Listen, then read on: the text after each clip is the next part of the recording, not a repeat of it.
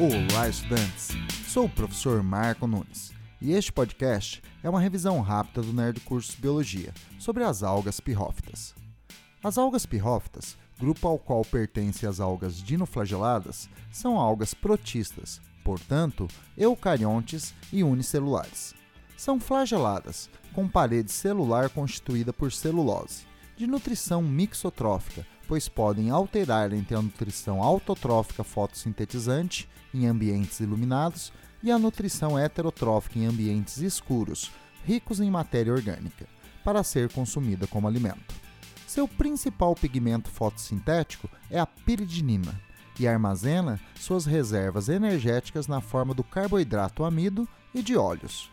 Os flagelos conferem capacidade locomotora, que ajuda a posicionar essas algas nas camadas mais iluminadas do ambiente para realizar o processo de fotossíntese e também para capturar o alimento.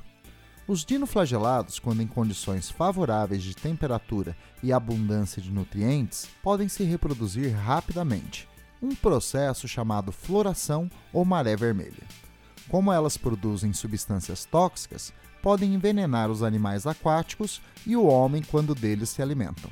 Devido à sua nutrição mixotrófica, os dinoflagelados tiveram o seu enquadramento sistemático confuso, sendo às vezes considerados um protozoário, outras vezes como uma alga. Atualmente, é consensual seu enquadramento entre as algas, devido à presença de pigmentos fotossintéticos e de cloroplastos, características típicas das algas.